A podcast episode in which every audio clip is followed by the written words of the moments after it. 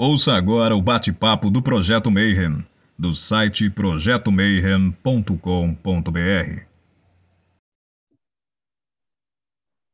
Bom dia para quem é de bom dia, boa noite para quem é de boa noite, 93 para quem é de 93. É, cumprimentos é, judaicos, é como mesmo? É... Shalom. Shalom para quem é de shalom. Então, vamos começar aqui do Japão, apresentando a nossa banca, porque hoje nós vamos falar de textos bem antigos da origem da tradição rabínica. É, Robson. Olá, pessoal. Ohayou gozaimasu para quem está aqui no Japão comigo. Konbawa para quem está no Brasil. E konnichiwa se você estiver vendo isso à tarde em outro horário. Estou bastante ansioso, até porque o projeto eu também ajudei a financiar e estou bastante ansioso para pegar nesses livros, nesse livro aí. Ivan e sua voz. Está mutado, Ivan. Ah, eu não coloquei o Ivan como co-host. Maravilha. Cadê você, Ivan? Ivan. É, quem, quem não sabe faz ao vivo, tá, gente? Agora pode. E aí, galera, boa noite. Cara, estou ansiosíssimo pelo tema. Sempre que rola o tema de cabala aqui no Mayhem, é um prazer ouvir e participar. E eu perdi a última do, do Yair, então, putz, estou aqui com, com sede. Paulo Jacobina. Shalom Alehem para todos. E aí fica já a pergunta logo no início, né? Será que, ao vislumbrarmos o nome de Axé, a gente vai acender como Moshe e Enoch? É, Tiago Tamsauskas. E aí, galera, boa noite. Representando Morte Súbita. É um prazer estar aqui com vocês hoje. Vai ser muito legal. Bárbara. Boa noite, pessoal 93. Tenho certeza que hoje vai ser uma aula memorável, como foi da outra vez. É, então, Tiago, apresenta o nosso convidado. Vamos lá, a gente está aqui novamente, temos a honra de receber o Yair Alon.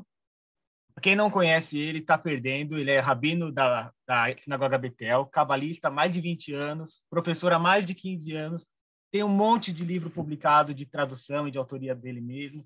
Tem um canal no YouTube maravilhoso para quem quiser conhecer mais sobre o Zohar, sobre a Cabala.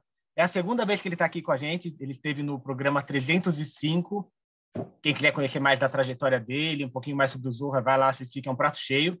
Mas hoje ele está aqui para falar sobre um outro assunto, que é o financiamento que ele está fazendo do, de, sobre a literatura Erralote. Eu não sei se tem a ver com Cabala, não sei não tem. Então, a minha primeira pergunta vai ser essa. A gente geralmente fala para a pessoa falar sobre o financiamento, sobre os contatos, depois, né, que a pessoa já se apresentou, mas eu vou inverter. Vou pedir para o Yari primeiro falar sobre o financiamento dele, para dar uma introdução assim sobre o assunto, porque eu nem sei direito o que é, mas eu já, já, já apoiei também. Porque o Iair é aqueles caras que você você apoia pela pessoa, mais do que pelo projeto. Você ah. sabe que vai vir coisa boa. Seja bem-vindo, Iair. Obrigado, obrigado a todos pelo carinho, pela presença, pelo convite. E acho que vamos ter uma noite bem, bem legal aqui. Muito aprendizado. E vamos lá, é a literatura é Erralote, né, que fala? Exato. O que é? O que é a literatura Erralote? Boa. É, na verdade, tem dois nomes, tá? É, literatura Eihalot é um deles. Eihalot significa palácios, em hebraico. Ou tem um nome que não é tão usado, mas também é possível, que é a literatura de Merkavá, é, que é a carruagem. Tá? Então, qual que é a ideia né, dessa literatura? São textos que foram produzidos por uma, um grupo de místicos que tinham por objetivo subir aos céus, aos palácios de Deus, e descrever tudo que eles viam lá. Né? Então, por isso o nome literatura Ihalot, a literatura dos palácios. Eles estão ali simplesmente descrevendo como é que funcionam os palácios eh, divinos. Eh, pela literatura são sete palácios né, concêntricos e você tem as, as portas de acesso. Por que, que o outro nome é Merkavá? Porque para fazer essa ida a esses palácios, você usa uma carruagem. Então, você sobe numa carruagem divina, Uh, você tem que aprender a montar essa carruagem, né? E aí você entra na Merkavá e com a Merkavá você vai visitar os Eihalot, vai visitar os palácios. É, você falou agora do Merkavá, me, me veio algumas informações na cabeça. Tem um autor que gente do ocultismo gosta bastante, que é o Donald Craig, e ele escreveu um livro chamado Modern Magic, Magia Moderna. Nesse livro, ele comenta assim, bem ampassando sobre o que é essa, sobre o que é o Merkavá, e ele afirma que é uma espécie de, de misticismo pré-cabalista, que não é exatamente, não faz parte da tradição da cabala. É isso mesmo? É, exatamente. Se a gente for talvez numa pegada mais técnica, histórica, acadêmica, a gente não pode realmente falar de, de Kabbalah ainda nessa literatura, né? Uh, talvez um cabalista vai pôr como Kabbalah e vai pôr dentro do, do pacote mas alguns preferem dizer que a Kabbalah só surge ali com o Zohar, né? Então, que a gente falou muito no nosso encontro passado, ali na Península Ibérica, na Idade Média, século XV e XVI. Como aqui nós estamos falando de textos do século I, II, III, né? Uh, não daria para falar de Kabbalah. Tem gente que prefere usar os outros termos, uh, um misticismo mais geral, às vezes se fala de uma época de judaísmo apocalíptico, né? Mas evita se falar de Kabbalah, propriamente dito.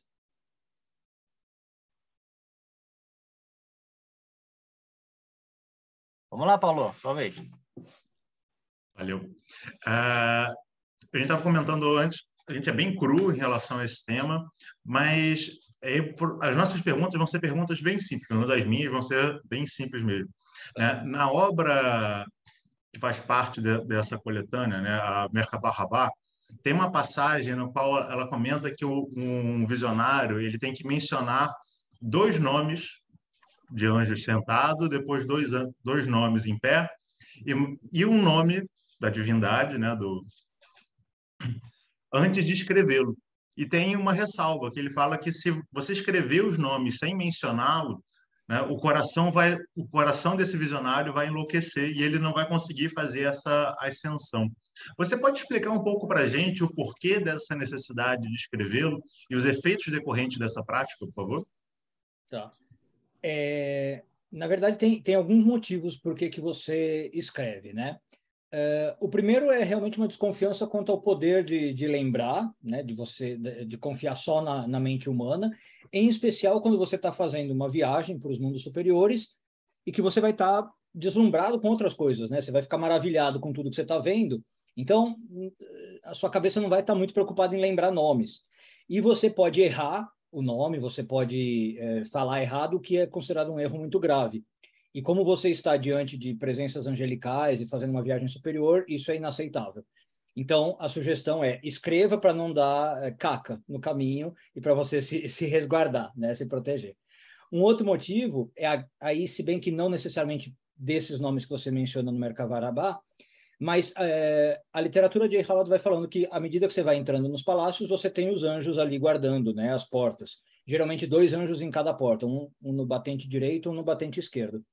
E muitas vezes, para passar por esses anjos, você precisa dar uma, uma senha para eles, um sinal. E esse sinal, muitas vezes, é um, um selo, um amuleto que você mostra.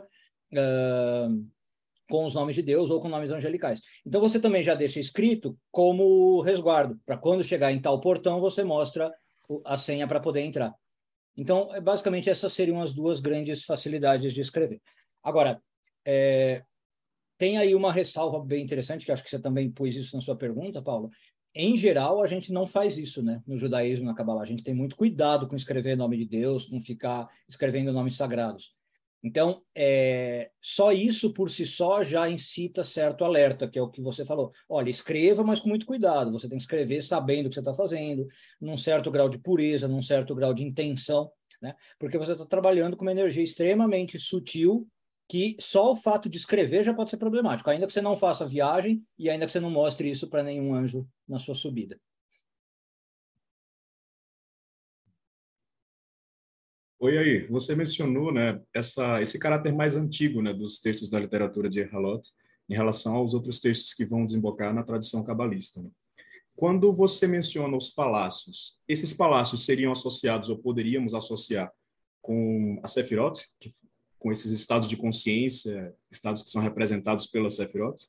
E uma segunda pergunta era se essa viagem que o, que o místico, nesse estágio, ele faz, ela tem uma, uma relação com o que a gente poderia entender como uma projeção astral, nos moldes que a gente entende nessas outras tradições, ou quais as especificidades dessa viagem feita dentro desse contexto mais pré-cabalista? Perfeito. É bem interessante a primeira pergunta, porque realmente isso vai mostrar, por exemplo, como a gente talvez não está falando de algo puramente cabalá.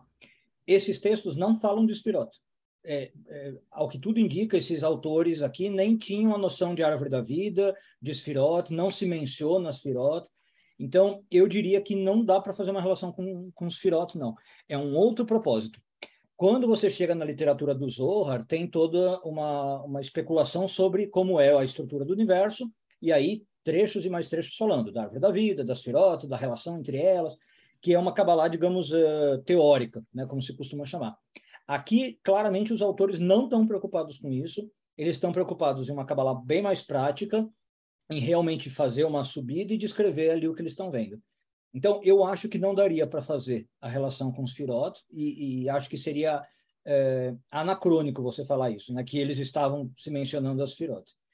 É, nessa mesma linha, é, é interessante que aí já começa a entrar na sua segunda pergunta, porque alguns, alguns analistas, né, alguns acadêmicos que leem essa, essa literatura, fala que eles estavam ali só usando de metáforas para falar de emoções humanas ou de aspectos psicológicos e que nada disso era feito, né? não eram rituais feitos. É, eu, particularmente, discordo. Eu não acho que esteja representando algo, né? que não seja uma linguagem para falar de outra coisa. Eu acho que eram coisas práticas, sim, que se estava fazendo e basicamente o que essa literatura é é um diário desses místicos narrando como fazer e o que que acontece quando você faz. Né? Eu não acho que é um simbolismo. É mais ou menos o que às vezes acontece com a alquimia, né? Tem alguns alguns autores que leem a alquimia toda como simbólica. Todas as transformações propostas na alquimia é simbólica. Eu tenho um pouco de dúvida disso. Eu acho que você possa ler, pode ler simbólico, mas eu acho que os alquimistas estavam tentando, na prática, fazer o que eles estão falando ali, né? não é só um simbolismo. Então, aqui é a mesma coisa. É... Bom, e aí a sua, a sua segunda pergunta, então, né? Uh, o, como é que isso se relaciona uh, no sentido... Como é que eu posso pegar essa, essa experiência, né?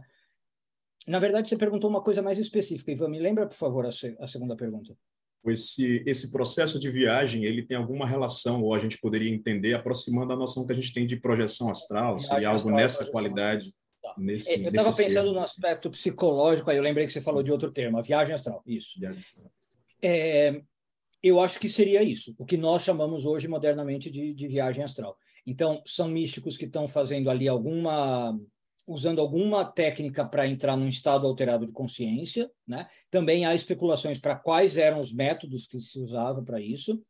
Uh, alguns autores vão falar que se usava música, alguns autores vão falar que se usava alucinógenos. É, são debates, tá? Uh, se isso era ocorria ou não, ou se era só fechar o olho e meditar.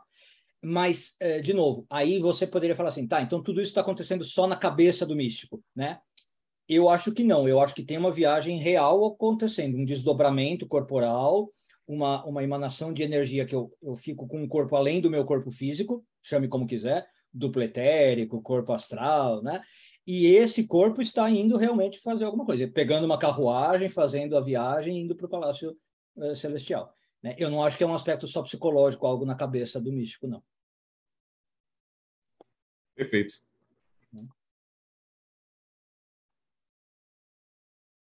É, voltando para o seu financiamento, é, na verdade ele é uma coletânea de vários livros, né? Eu vi aqui que são cinco, cinco livros. Você poderia apresentar esses livros para a gente e por que, que você escolheu eles? Claro, vamos lá. É, então, a literatura de Halot, se você for ver, ela é um conjunto de, de obras, né? não tem um livro. Como eu falei, é uma escola de místicos que tinha essas práticas e, e produziam seus diários e seus registros. E alguns desses diários e registros chegaram para nós. Alguns a gente sabe que é, intempéries do tempo, fatores históricos se perdem, né? A gente não tem é, noção deles. Então, essa literatura, ela produziu algumas obras, né? Você tem vários livros da literatura de Eihalot. Uh, os cinco que eu escolhi para traduzir ali são uh, os livros que mais bem conservados chegaram até nós, na forma de manuscrito. Então, são os livros que a gente tem praticamente inteiros, eventualmente um trecho ou outro dos pergaminhos foi perdido, algumas palavras, né?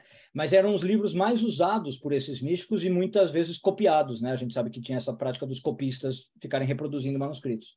Então, esses cinco, eles se eles se constituem praticamente 80%, 90% da literatura de Eihalot. Com esses livros, né, você tem basicamente toda a literatura de Eihalot representada. Os 10, 20% que sobram são livros que chegaram para nós muito fragmentados, muito quebrados. Então, às vezes, são livros que a gente sabe que tinha sete capítulos, por exemplo, chegou cinco linhas do primeiro capítulo, quatro linhas do quarto capítulo, sabe? Uma coisa assim. Então, não dá para a gente nem traduzir isso. Ou você traduziria e ficaria só fragmento. Então, a, a rigor seria talvez ali um esforço para traduzir isso, uh, aumentaria custo, publicação, impressão, para que, no, no fundo, a, a, o valor real disso seja muito pouco, né? porque não é uma obra completa. Então, foi por isso que eu fiquei nesses cinco, né? que são as obras mais completas e que realmente você entende o que, que esses místicos estavam fazendo. E você apresentou ela numa ordem específica? Você ordenou ela por uma razão? Sim, eu peguei, eu peguei pela ordem que geralmente se considera histórica, como é, na, na, cronologia como elas que teriam sido escritas, né? É, obviamente, como se pode imaginar, tem muito debate. Se você perguntar para um acadêmico, ele vai falar que não é essa ordem, para outro, mas essa é a mais universalmente aceita. Então, o primeiro livro que chama Halot Rabati, Os Maiores Palácios, seria o primeiro, e a maioria dos pesquisadores diz que ele é do século I, do século II. Já o último livro que eu pus ali, que é o Sartorá, né, uh, já tem gente que fala que é do século VI, por exemplo. Então, só nesta coletânea, a gente está falando de cinco séculos de, de história aí. Né? Uh, portanto, a ordenação foi cronológica. Agora, apesar de cinco séculos, eles têm uma coesão impressionante, que você poderia dizer que talvez foi escrito pelo mesmo autor. Claro, não tem coesão linguística, né? não tem coesão de língua, porque cinco séculos já mudou, mas uh, em termos de temática, das técnicas utilizadas, é basicamente o mesmo livro, né? a ponto de você poder falar, estou traduzindo e Halot por tudo numa obra só. E como você falou que são de, de viagens astrais, né? Pessoal que viaja para o mesmo lugar acaba tendo descrições parecidas. Exato, perfeito, né? É como você pegar assim cinco diários de viagem de pessoas que foram para Paris. Uma foi, sei lá, no ano 2000, uma em 2005, uma em 2015, uma em 2020. Vai ter diferenças dos falantes ali narrando o diário, mas todos vão falar de certas coisas, né? Que viram a, a Torre Eiffel, viram o Louvre, viram é, Montmartre, né? Então, a, essa coesão de conteúdo você consegue encontrar na literatura. Legal.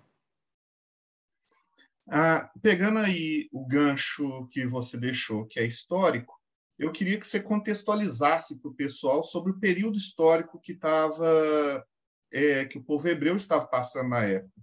Você é. tem a grande dispersão e o início aí do, da tradição rabínica.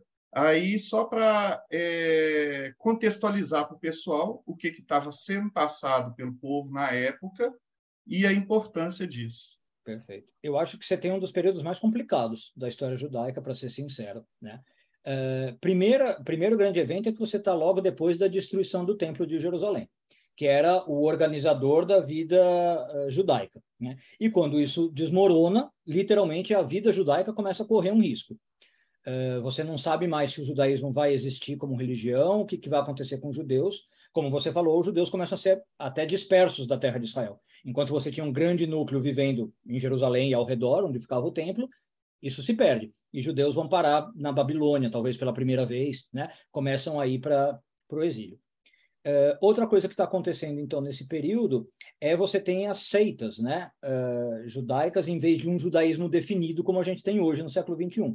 É essa época que você tem saduceus, fariseus, essênios, sicários, zelotas, vários grupos judaicos né, vivendo a sua forma de judaísmo, que muitas vezes era contrastante.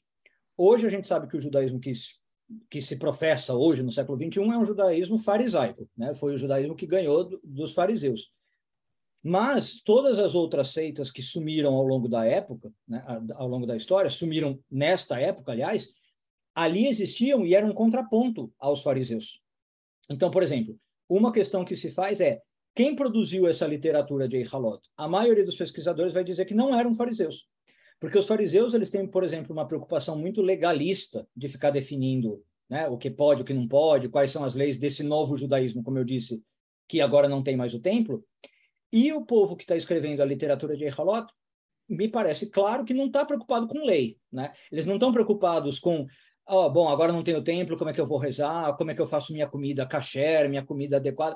Eles só estão preocupados em ver Deus, em, em encontrar Deus, em sentir Deus. E, então, enquanto nessa época você está tendo obras como a Mishnah e o Talmud sendo produzidos para compilar a, as leis judaicas, você está tendo essas outras obras que falam assim: eu não estou preocupado com lei, eu estou preocupado com ter um contato direto com Deus. Já que eu não tenho mais o Templo de Jerusalém e não posso encontrar Deus lá, como é que eu faço para encontrar Deus na minha casa? Como é que eu faço para dentro de casa poder subir nos palácios celestiais? E eu falei de seitas, vamos lembrar que outra coisa muito importante está acontecendo aqui nesse, nesse momento, século I ao VI, né? Século I, o cristianismo está surgindo, né? Era uma seita judaica, um, um, outro modo de viver o judaísmo, um jeito particular de viver o judaísmo, e isso começa a se distanciar a ponto de não virar mais judaísmo, surgiu uma, uma nova religião. Então, uh, talvez aqui isso também está influenciando, a gente tem que lembrar que faz parte desse contexto cultural, né? tem aquelas várias histórias que essa seita cristã inicial, ou os proto-judeus, como alguns chamam, tinha relação com os essênios, que é uma literatura altamente do tipo de Eihalot, né? É, mística ali de Qumran, na região do Mar Morto. Então, é, eu acho que, por exemplo, estudar esse tipo de obra pode ajudar a gente a entender, inclusive, os primórdios do cristianismo, pri, os primórdios desses proto-judeus. Né? Não é algo que se restringe ao judaísmo, pelo contrário, é um estudo muito mais abrangente, né? E outro efeito, só para você ter uma ideia, você perguntou da importância. Esse, tipo de literatura vai definir, é, por pelo menos 10, 15 séculos, a prática mística e mágica de vários grupos. Né? Quando você tem depois a ideia de que você pode invocar anjos, pedir para esses anjos fazerem trabalhos para você, uh, isso é da literatura de Herlot. Então, às vezes, você vê eh, magistas e magos medievais falando desse tipo de coisa. Por quê? Porque eles estão bebendo nessa literatura que no século I falava disso. Né? Uh, então, eu acho que influi, inclusive, na prática mística, vamos chamar assim, de pelo menos até a Idade Média, até o Iluminismo, eh, esse tipo de literatura. Perfeito. Se, por um lado, a destruição do templo assim estremeceu a base do povo judeu, foi um período assim, de efervescência de tudo quanto é tipo de ideia. É, exatamente. Que nesse momento está efervescente e depois vai sendo apagado e abafado. É aquela coisa, a história é escrita por vencedores, né? E, e no caso judaico, os vencedores foram os fariseus. Então, o judaísmo virou fariseu. Mas toda essa outra efervescência, como eu falei, essênios, saduceus, zelotas, tal, todos eles sumiram nas páginas da história. E se não for por obras como essa, a gente não tem noção né, desse, desse outro judaísmo, dessa outra vertente e tal. Tanto é a ponto que foi legal que isso apareceu aqui. Muita gente chega para mim e fala assim, e aí, vou te ser sincero, eu nem sei o que é Erhalot. Né? Eu sei o que é Árvore da Vida, eu sei o que é Kabbalah, sei o que é Esfirot, mas Erhalot eu nunca nem ouvi falar. Natural que seja assim, porque a gente está quase que falando dos perdedores da história. Foi gente que foi deixada para trás e que a história não põe em primeiro lugar, não valoriza. Né? É uma literatura que, se não for assim publicada, ela é quase que marginal.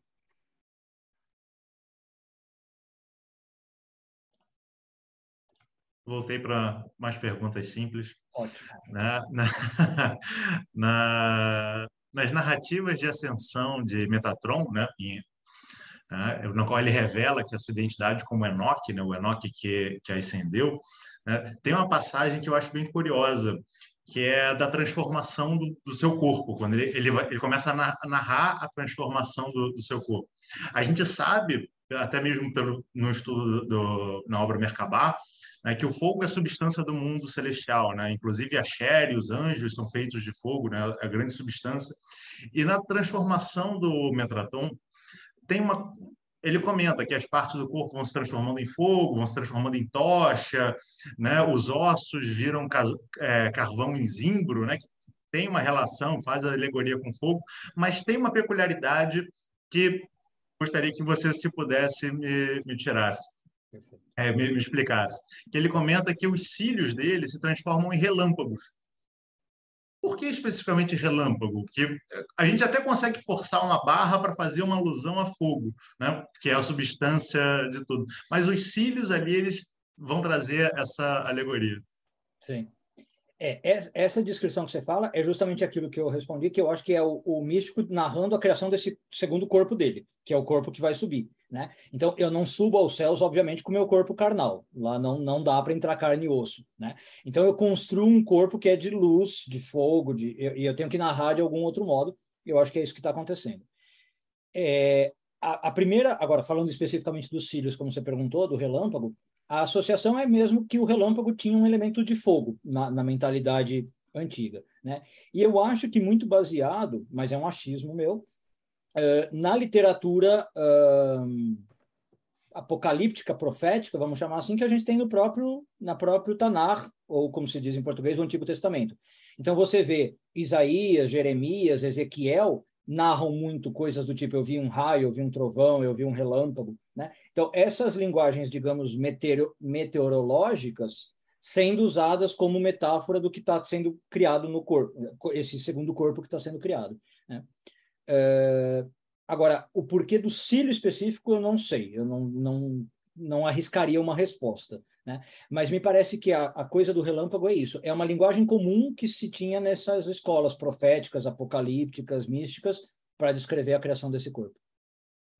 É, obrigado. O próprio Merkabah aparece em Ezequiel também, né? quando ele Exato. comenta. Né? Então, Exatamente. Muito obrigado. Então, a, a, literatura de Ezequiel, a gente pode falar que ela é uma literatura de Eihalot, na verdade. A diferença é que ela entrou para o cânone bíblico, né? E enquanto as outras, por exemplo, de Enoch ficou como apócrifa, mas não deixa de ser uma literatura de Merkavah, de Eihalot. É, eu tenho duas perguntas, mas eu vou pegar o gancho aqui, já que entramos no corpo. Eu queria falar, perguntar exatamente sobre essa questão do corpo, tanto no texto, nessa literatura, quanto no cânone judaico, né, no, no discurso vitorioso, digamos assim. Qual que é a diferença da relação dos praticantes é, do, com seu corpo físico e o seu corpo astral nestes textos e no que virou tradição depois? Existe uma diferença muito grande porque a gente está falando de práticas que seriam de fato reais, né? Como que isso acontece? Tá. É, a verdade é que essas ideias que a gente vê aqui de ter um corpo físico, um corpo astral, criar esse corpo astral, depois elas vão ser, como outras coisas que a gente estava falando aqui das seitas, basicamente eliminadas do judaísmo. É, o judaísmo é, tradicional, legalista, ortodoxo, ele vai remover totalmente essa ideia de que você tem que se preocupar com o seu corpo astral, que você tem que criar o corpo astral. Isso é posto como heresia, idolatria, dependendo do caso, né? O máximo que o judaísmo depois vai falar é de corpo e alma, né? Que aí é uma dualidade que quase todas as religiões vão, vão mencionar. Mas a ideia de um corpo astral, é, ela é abominada. Quando a gente chega, por exemplo, no Maimônides, que é o grande né, compilador dos códigos judaicos e um grande racionalista que abomina esse tipo de literatura mística, né? É, inclusive, alguns historiadores vão dizer assim, que parte do que o Maimônides está tentando fazer é desbancar essa, essa, essa literatura. Quando Maimônides vem e escreve o Guia do, dos Perplexos e todas as suas obras de interpretação do judaísmo, é para falar assim, olha, vocês não podem levar toda essa literatura mística ao pé da letra.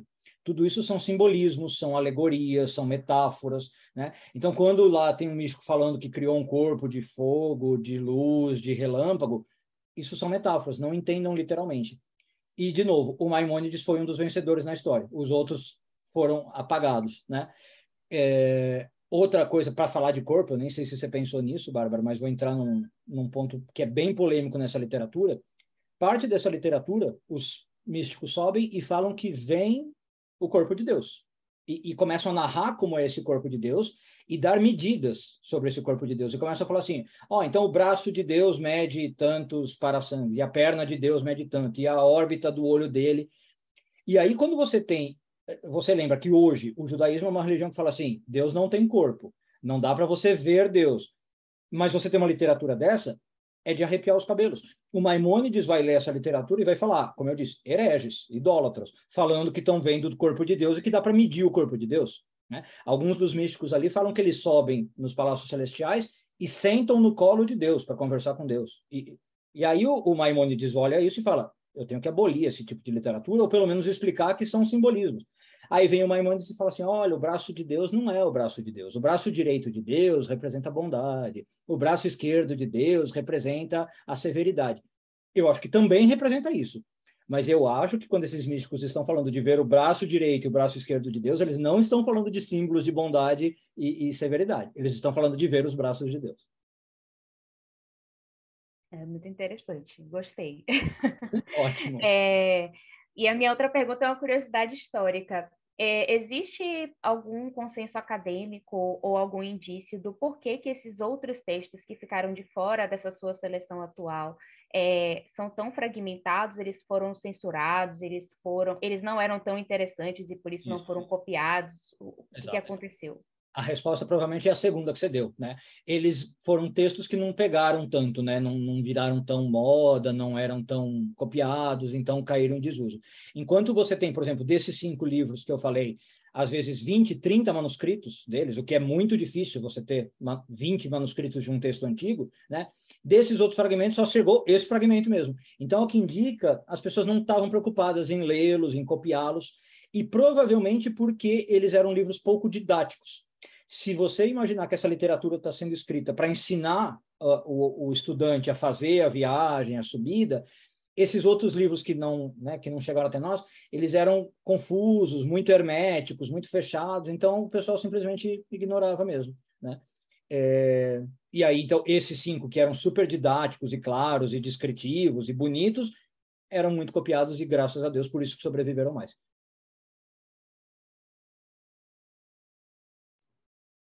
Cara, nós vimos agora há pouco, né, nas suas palavras, que toda essa literatura teve uma importância enorme, né, para o que se entendia como prática mística num grande período de tempo aí da nossa história, né?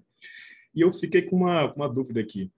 Na, na atualidade, né, na tradição contemporânea, existe algum grupo ou alguma tendência de se pensar essa literatura como base para uma prática mística? E aí uma pergunta também pensando no seu caso, né? Quando você resolveu traduzi-los, você pensou em traduzir por uma questão de erudição, ou você já vislumbra também uma possibilidade de repetir essas práticas místicas ou de vislumbrar algo nesse caminho aí?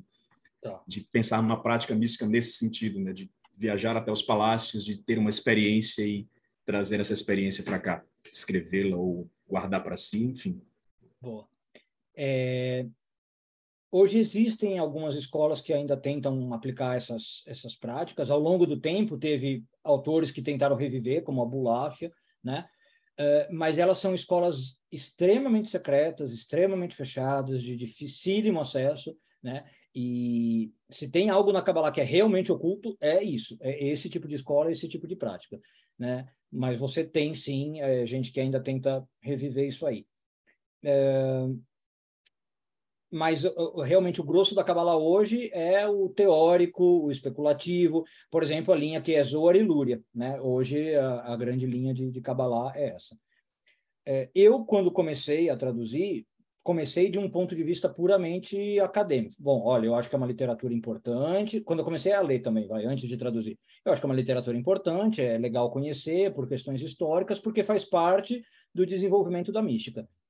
Mas aí, como bom curioso que eu sou, né, eu falei, não, eu não posso ficar só no teórico lendo, eu quero ver se o negócio funciona, eu quero testar na prática, né?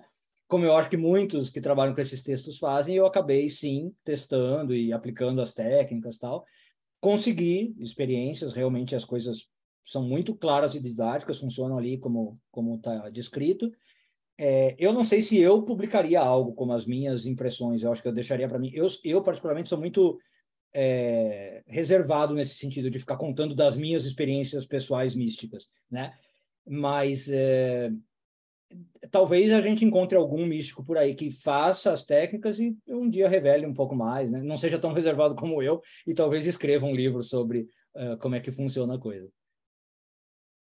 Quem sabe isso acaba virando um grupo, né? Um grupo pois de, é, exatamente. É surgindo mais um grupo aí. Mais uma escola, mais um mais grupo, uma talvez menos oculto do que as que já tem por aí e algo um pouco Sim. mais revelado. Nunca se sabe. Esse é, é o belo da história, né? Eu estou traduzindo aqui as obras, não sei o que, que isso vai gerar, o que, que isso vai dar. Talvez isso crie um, um revival desse movimento, né?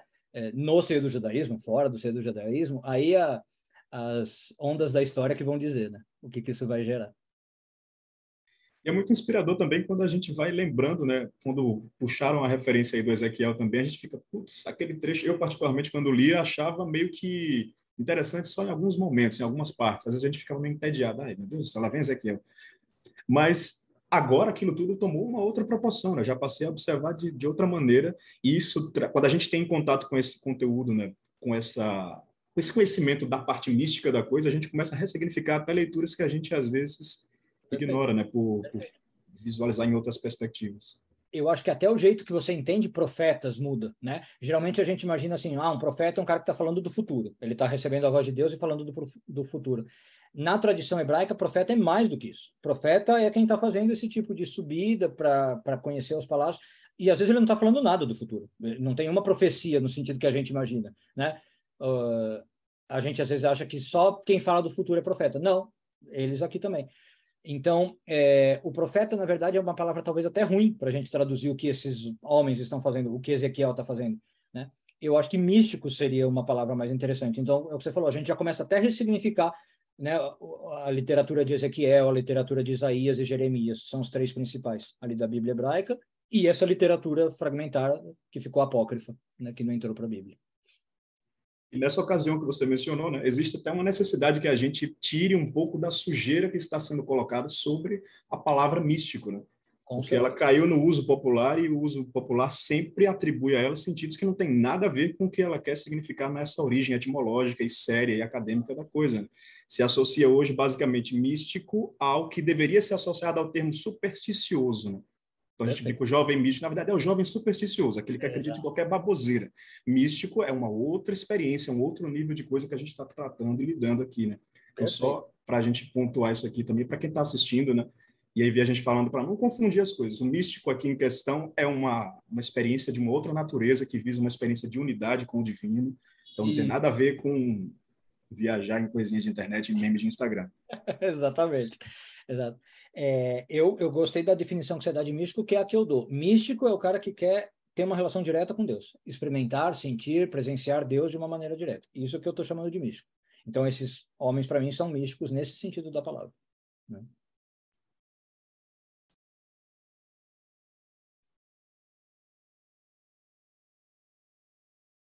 Tiago está mutado. Ah, agora sim. Agora Você comentou assim por cima que os essênios poderiam ser considerados uma espécie de místicos judaicos pré-cabalistas, pré-cabás. E, e, acho que isso é bastante importante de você pontuar, porque eu tenho certeza que aqui o público do Meir tem bastante interesse nos essênios. Tá. Assim, tem várias ordens que se dizem é, continuadores dos legados dos essênios, que trazem conhecimentos dos essênios. A própria Mork tem um grau inteiro que fica falando dos essênios. Como é que é essa relação é, da literatura Merkabah com os essênios? Do que, que você conhece de fato sobre a, sobre a prática e a visão de mundo dos essênios?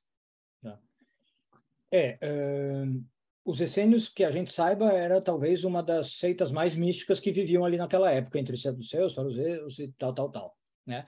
Mas me parece que a grande sacada dos essênios, ao contrário dessa literatura de Halot, embora a gente possa pôr na literatura de Halot, era a preocupação com o que se chama apocalipse ou escatologia, o fim dos tempos, né? Então os essênios eles estavam crentes de que eles viviam na última era da humanidade. Quando o templo de Jerusalém cai, eles falam sinal de que acabou o mundo, de que daqui a pouco ninguém mais vai sobrar. Então a preocupação desses essênios era mística no sentido é, já que estamos no fim dos tempos, como é que eu faço para me salvar? Quais são as práticas que eu vou, vou ter, que não são as práticas legalistas, como a gente falou, que estão preocupados os fariseus, para poder ter uma relação com Deus direta. Então, os essênios eles estão preocupados em purificar o corpo é, para que eles transcendam essa existência mundana. Então, são os essênios que, por exemplo, vão, vão trazer é, muito o conceito de você, por exemplo, imergir na água para se purificar. E que alguns dizem que vai ser a origem do batismo, por exemplo, na, na, nos proto-judeus e no cristianismo. Né? E que no próprio judaísmo farisaico vai virar como mikve. Né? Até hoje, é, mulheres ortodoxas, quando elas têm, depois do período menstrual, elas têm que passar por um banho de, no mikve, de imersão, para purificar o corpo. Isso quem fazia os essênios, né? essa ideia de eu purificar o corpo. Então, é, ao que tudo indica, na literatura que veio dos essênios, que é aqueles manuscritos do Mar Morto, de Qumran, é, eles não tinham tanto essas práticas de, de mercavar, mas eles tinham as práticas de transcender o físico para ficar mais espirituais e mais perto de Deus e poder sobreviver, talvez, ao fim dos tempos. Né? Agora, é, é importante dizer que dentro disso, e como a gente falou aqui, o Paulo principalmente, os essênios é que nos legaram textos como 3 Enoque, né? E que vão falar da possibilidade de eu purifico tanto o meu corpo a ponto de eu virar um anjo eu, eu sou um humano como Enoque, mas eu viro um anjo dos mais elevados, se eu seguir nesse caminho. Então perceba que é uma literatura de Eihalot, mas talvez um nicho dentro da literatura de Eihalot, né? É, como que em vez de eu só subir aos céus como um homem, ficar vendo os anjos, eu mesmo quero ser um anjo e eu quero passar a viver no céu. Né? Eu quero sair desse mundo físico e passar a viver nos mundos superiores.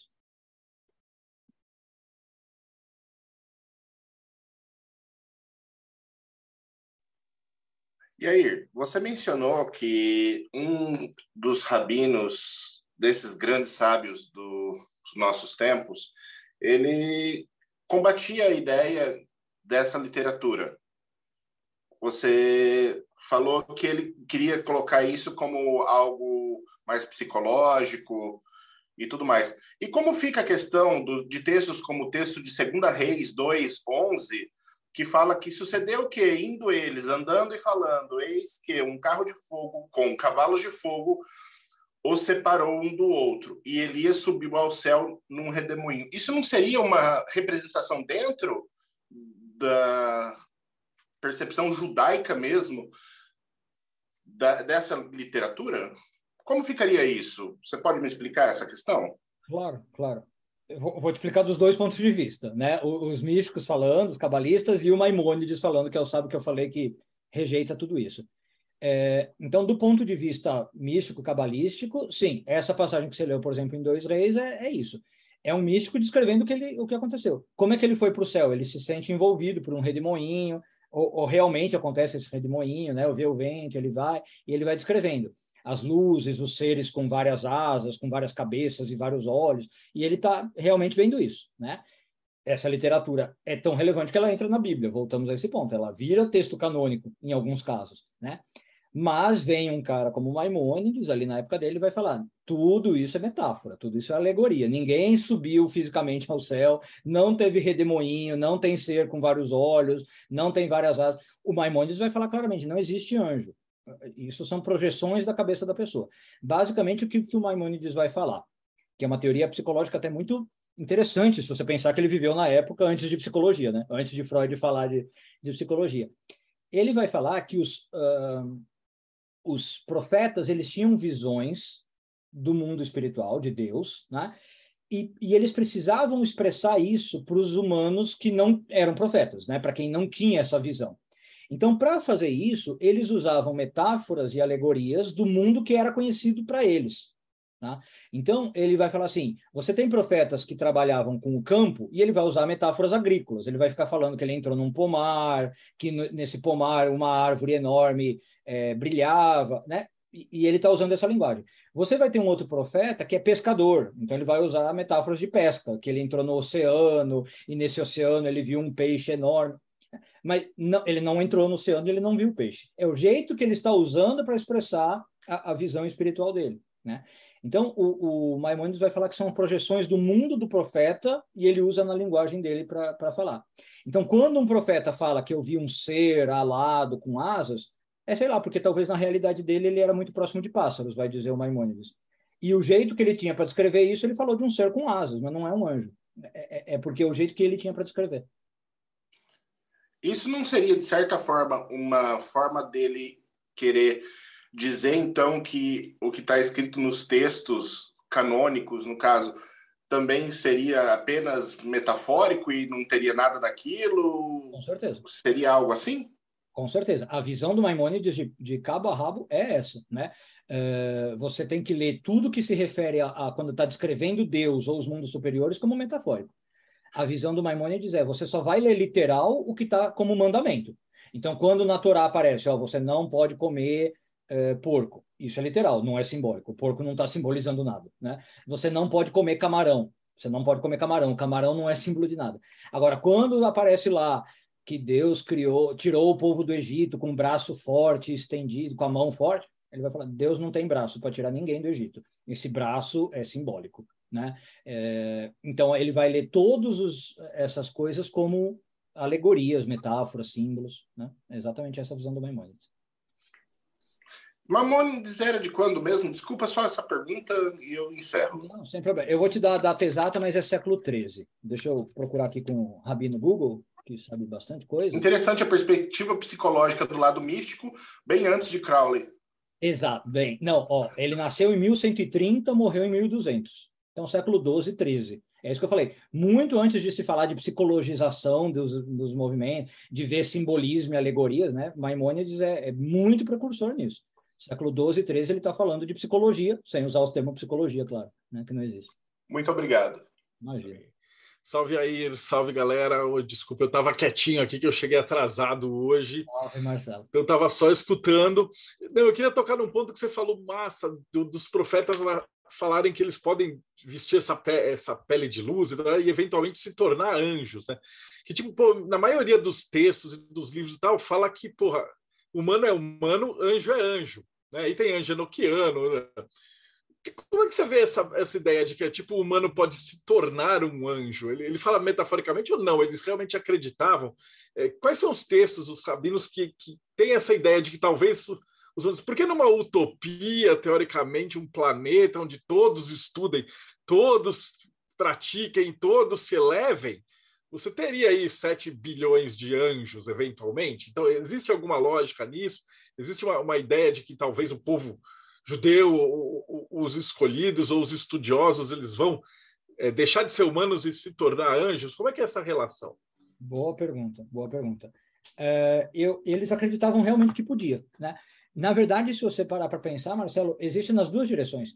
Do mesmo jeito que tem os tais anjos caídos, entre aspas, que vieram para a Terra e viraram seres humanos, seria possível um ser humano se elevar tanto a ponto de virar anjo, né? E você teria, então, anjos descendo e virando homens e homens subindo e virando anjos. Né? E, e não só isso, como você disse aí, tem tipos de anjos. Você pode, como homem, virar anjo de vários tipos.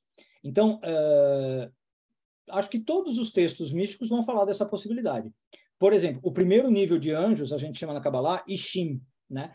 O que, que significa Ishim? É a, a hierarquia mais baixa que está em Malchut. Justamente são pessoas que chegaram no nível angelical, mas não a ponto de perder o corpo físico. Então, é, são pessoas que estão num nível de santidade tão grande, tão grande, que elas são anjos humanos. É, se, se não é paradoxal falar isso. Elas continuam vivendo como humano, comendo, dormindo, tendo relação sexual, indo no banheiro, tudo mais, mas elas são anjos, né? Já, pelo nível de espiritualidade. Por exemplo, Isaac Luria é posto em muitos textos como tendo chegado nesse nível, com o grau de, de espiritualidade. Rabbi Shimon Bar Yochai, autor do Zohar. Né? Então, seriam anjos terrestres, vai, vamos chamar assim.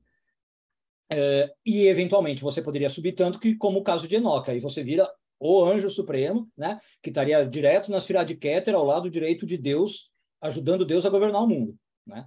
Então, você teria vários, vários níveis de poder virar anjo, sim. A galera tem mais alguma pergunta? Porque agora eu vou fazer a pergunta mais importante de todas, que é assim, o que é que tem no financiamento e como é que a gente faz para ajudar? Quais são os apoios? Fala um pouquinho do, do financiamento. Legal, obrigado. É, bom, financiamento eu, eu bolei com três eh, níveis de, de ajuda, né? E a meta inicial a gente bateu, e aí me surgiu, uh, inclusive por sugestão de pessoas, né, que conheciam mais a plataforma que eu, de metas estendidas. Então, os três níveis de apoio são: você com 120 reais doa para o projeto e ganha o livro, né? E eu sempre falo, é bom lembrar que esse já é o valor também especial do livro. Quando acabar o projeto e eu puser o livro já editado para vender, ele não vai custar 120, vai custar 200, 250, algo mais caro. Então, agora a pessoa já estaria pegando o livro num preço especial. Com 160, ela ganha o livro e um workshop que eu vou dar, que eu estou pretendendo que seja um workshop de talvez quatro a seis horas, falando de toda a literatura, explicando, né, falando das técnicas. E, por fim, ela pode, com 200 reais, ela ganha o livro, o workshop, e uma parte é doação mesmo. A gente vai comprar cestas básicas e doar para causas beneficentes. Tá? Aí, como eu falei, essa, essas eram os brindes iniciais que eu tinha pensado. Como o projeto foi crescendo, as pessoas foram gostando, eu pus as metas estendidas. E a primeira a gente já bateu. A primeira meta era quando a gente chegasse em 46 mil e pouco de financiamento, eu ia criar um marcador exclusivo. Já batemos essa meta, então agora todo mundo vai ganhar também um marcador exclusivo. Agora a gente está tentando rumar para a segunda meta, que é com 60 mil e pouco. É, as, as, pessoas vão ganhar a famosa fitinha vermelha da Kabbalah, que põe no, no pulso esquerdo para proteger do mal olhado, e um adesivo com 72 nomes de Deus, seja para meditar ou para proteção. E eu pus uma terceira meta estendida, que eventualmente vai ganhar um outro livro meu, não tradução, que é um livro que eu escrevi sobre felicidade e Kabbalah. Oh, fantástico. E, bom, para quem está assistindo a gente, o, o link para você apoiar agora, então, se você não está vendo ao vivo, né? Já dá pausa, clica aqui e já apoia esse projeto. Mas me fala para o pessoal que está escutando, qual, como é que é qual é o endereço? É catarse.me? Isso, e a gente estava até aqui brincando, ficou meio estranho o nome, mas é barra Eichalot, H-E-C-H-A-L-O-T, underline A260. Esse A260 a gente estava brincando que é um segredo cabalístico enorme, só vai saber quem financiar o projeto e comprar o livro depois. Maravilhoso. Pô, e aí, sempre um prazerzão ter você aqui. Foi sensacional essa conversa, que é uma, uma verdadeira aula, assim. A gente Legal. se eleva. Obrigado. Então, acho que é isso, galera. Quem, quem que iniciou? Porque hoje eu estou de, de, de guest aqui. Quem que começou, termina. Deixa o Rodrigo É, considerações finais, vamos começar aqui pelo Marcelo traz. Pô, é, só tenho a, agradecer que esse livro, e putz, genial a tua ideia. Eu sempre. Para todo mundo que vem aqui, eu falo assim: faça um financiamento coletivo, que a gente apoia, a gente vai divulgar e tudo isso aí. E ainda bem que você fez. E, porra, sucesso é a única possibilidade. Vai dar certo, já financiou e a gente vai chegar nessas metas. Pode contar que é certeza. Amém, Amém que assim seja.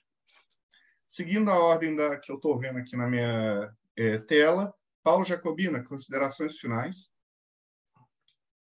dizer que para mim que sei muito pouco sobre o assunto, mas mesmo se eu soubesse muito, é sempre um prazer ouvir um Rav, Shalom Adonai. E para o nosso público, né, se você tem interesse em aprender a prática filosófica enquanto estuda sobre magia, psicologia, mitos e religião, inscreva-se no canal do Pedra de Afiar no YouTube. É youtube.com/barra Pedra de Afiar. Eu te espero por lá. Robson Belli. E se seu lance é seu feiticeiro, então entre em enoquiano.com.br e aí ali a gente vai ensinar questão de magia com anjos na prática, ok? Não é a magia cabalística com anjos, uhum. mas é inspirada é nesse inspirado. processo também. E muito interessante a palestra de hoje. Com certeza estarei esperando sedento pelos livros do financiamento. Tiago Tamussauskas.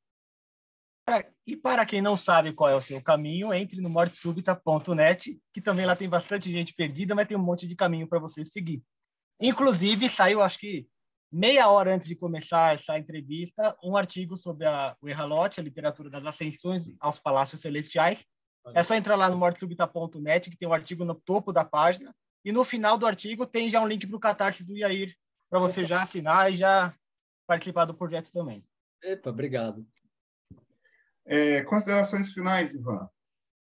Para você que já está ali procurando seu caminho no Morte Súbita, já fez um curso massa de filosofia com o Paulo, está ali fazendo umas magias maneiras no Enochiano, quer de deixar depois ali um tempinho para ler uma poesia, viajar um pouquinho na maionese poética, entra lá no ivandearagão.com, escolhe um textinho e ó, viaja comigo. E agradecer ao Iaí pela palestra maravilhosa, foi muito bom conhecer um pouco mais sobre esse assunto, foi muito legal também entrar em contato com o financiamento, né, que aí ó, é imperdível, cliquem aí e mandem ver, e é isso, até a próxima, já queremos o próximo assunto, o próximo encontro. Grande abraço a todos. Considerações finais, Bárbara? Como eu disse no início, apenas aguardei, porque a concretização, a concretização era inevitável, né? Mais uma super aula, como foi da primeira vez. Muito obrigada. É, eu gostei bastante, achei muito interessante. Não sabia nada sobre o assunto. É, e vou com certeza financiar também, porque é imperdível, de fato.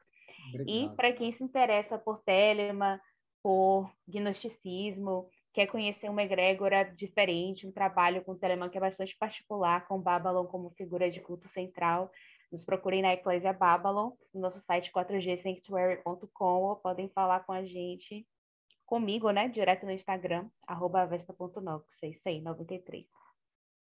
Considerações finais, Ravi, Iair e Alon. Obrigado. minha consideração final é essa. Um obrigado, né, pelo convite, pelo carinho, vocês demais. Um, nossa, eu fico assim emocionado, lisonjeado, feliz, tudo junto, né? Só uhum. sentimentos positivos. Obrigado pela recepção, pelo carinho, também aos alunos que estão aqui é, presenciando. Obrigado por ajudar a divulgar o projeto. Enfim, só obrigado, obrigado, obrigado, vários obrigados. Ficou faltando como é que a gente te acha. Eu sei que está na outra, na outra entrevista e tudo, mas como diria o Stan Lee, todo gibi do Homem-Aranha é o primeiro gibi de alguém, então vai ter gente que caiu de paraquedas aqui. Como é que a gente te acha? Boa, verdade. Bom, acho que um dos melhores jeitos é no YouTube, né? Que o Thiago lembrou ali, meu canal, eu ponho sempre vídeos, praticamente todo dia. Obrigado. Então, só joga Yair Alon lá, vocês já vão encontrar e né, segue, dá like e dá para ser membro lá né, também do, do YouTube, patrocinador, e tem os vídeos. E uma outra opção é o meu site, que é o meu nome, www.yairalon.com.br. E aí lá dá para conhecer cursos que eu tenho, os livros que eu traduzi ou que eu publiquei de autoria própria, uh, serviços que eu ofereço, consultas, mapa astral, cabalístico, e aí lá dá para conhecer mais do meu trabalho também. Maravilha, só ficou faltando o Rodrigo falar do, do projeto Mayhem, cara. É, assim, primeiro agradecer o Iaí Alon, assim, fantástica essa aula e o projeto dele, você primeiro é, apoia, depois você pergunta o que que é. Sucesso garantido. Obrigado. E para aqueles que querem participar desse, desse, dessas reuniões aqui, ter a alma elevada até os palácios aqui, com esse pessoal aqui super interessante, entre no www.catarse.me TDC, faça parte do projeto Mayhem. Você vai ter acesso aos grupos do Telegram, você vai ter acesso a outras pessoas ali nos grupos que vão te ajudar nos mais diversos assuntos. Você vai poder participar dessas gravações o Tiago está mostrando a revista é, Hermetismo, que possivelmente acabou de chegar dele, estou pegando uma aleatória aqui. Tiago, o Ivan. é, o Ivan.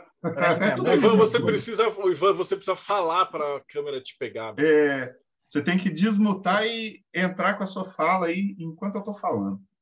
É, a revista de Hermetismo. É, aqui nós temos várias matérias interessantes aonde você pode é, sentir uma das coisas boas da vida, que é ler e relaxar enquanto você é, passa o tempo. Escrita pelo, por mais diversas pessoas. Então, entre e participe. E vamos ficando por aí. Marcelo, Vou terminar então. Vou agradecer todo mundo: Paulo, Robson, Thiago, Ivan, Bárbara, Rodrigo Yair e a galera que ficou com a gente até aqui. Então não esquece, segue o canal, dá like, vai visitando todos esses projetos que são maravilhosos e a gente se vê aí no próximo Bate-Papo Mayhem. Até.